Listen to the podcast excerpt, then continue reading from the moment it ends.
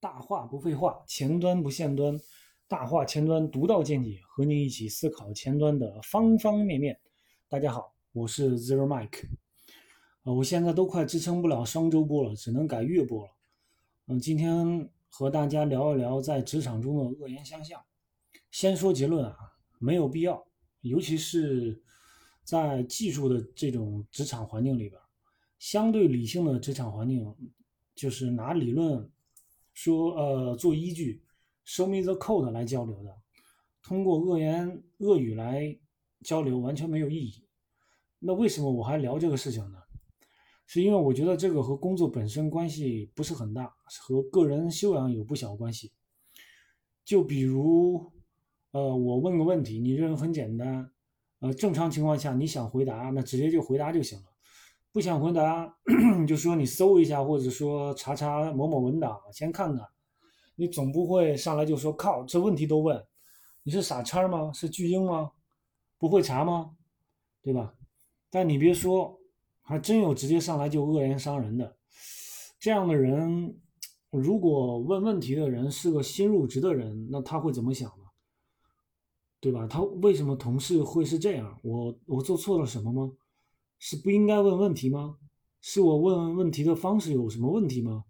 我得罪了他吗？等等，新人会有很多内心的猜想，甚至怀疑到这个团队、这个公司的文化氛围情况，进而会影响新人入职的工作状态。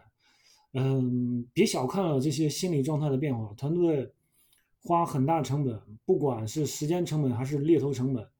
最后导致新入职的同学工作不开心，甚至难以胜任岗位工作，呃，亦或试用期主动离职的话，那其实是很可惜的。如果你需要和你跨团队的人对接某个事情的时候，你自己说话很冲，居高临下，我觉得这个合作肯定是不愉快的。所以我想说的是，大家在团队、在公司做技术，一般没有什么绝对的利益纠葛。大家都是合作共赢、良性竞争的这种氛围，嗯，这也是老板们想要看 看到的这种场景。各自都是具备一定的专业知识才能胜任这个岗位嘛。很多时候做事情就是，呃，前后端啊、上下游啊、相关方的一种关系，言语上互相尊重，沟通畅通，那么大家把事情做好，结果 OK，各自得得利嘛。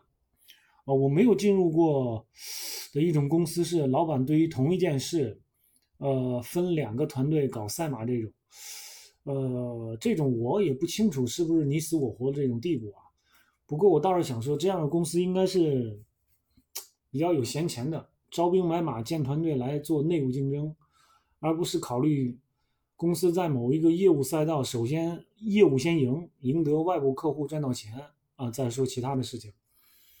那么在职场里恶言相向，呃，我们会思考他说这些话的动机是什么？就说出这样的话，他他能得什么利吗？嗯，我认为并不会得什么利，还会把沟通渠道变得不那么顺畅。在职场里，实际上大家都是专业人士，需要通力合作才能达到共创共赢。那么沟通才是最主要的成本所在。如果把这个成本升高的话，那最终的达成的结果，这个过程呢会非常的痛苦。我还想聊一下怎么提问，就解答问题的人希望能够快速准确的回答到你，所以不要让解答人一直在脑补你问题的背景、出现的问题的源头、中间态、出错位置。呃，提问人需要将背景、你查找问题的一个思路。并且想要解决，但是并没有达到效果的这个过程讲出来，啊，这样解答人通过你的描述，他能清楚、快速定位你说的问题与解决问题之间最小的 gap 路径在哪，然后再通过自己的认知与经验提供到你，啊，帮助你解答。如果说你只是说出了这个问题的表象，啊，或者一部分，那么这样会浪费大量解答人的时间。也可能解答人确实忙，就不想帮了。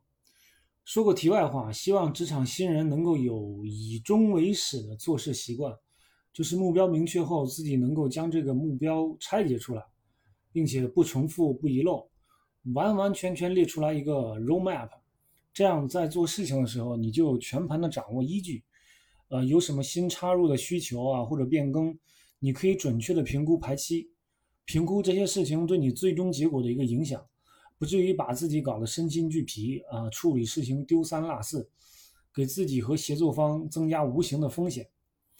好了，今天就说到这里边，感谢大家，欢迎大家留言评论。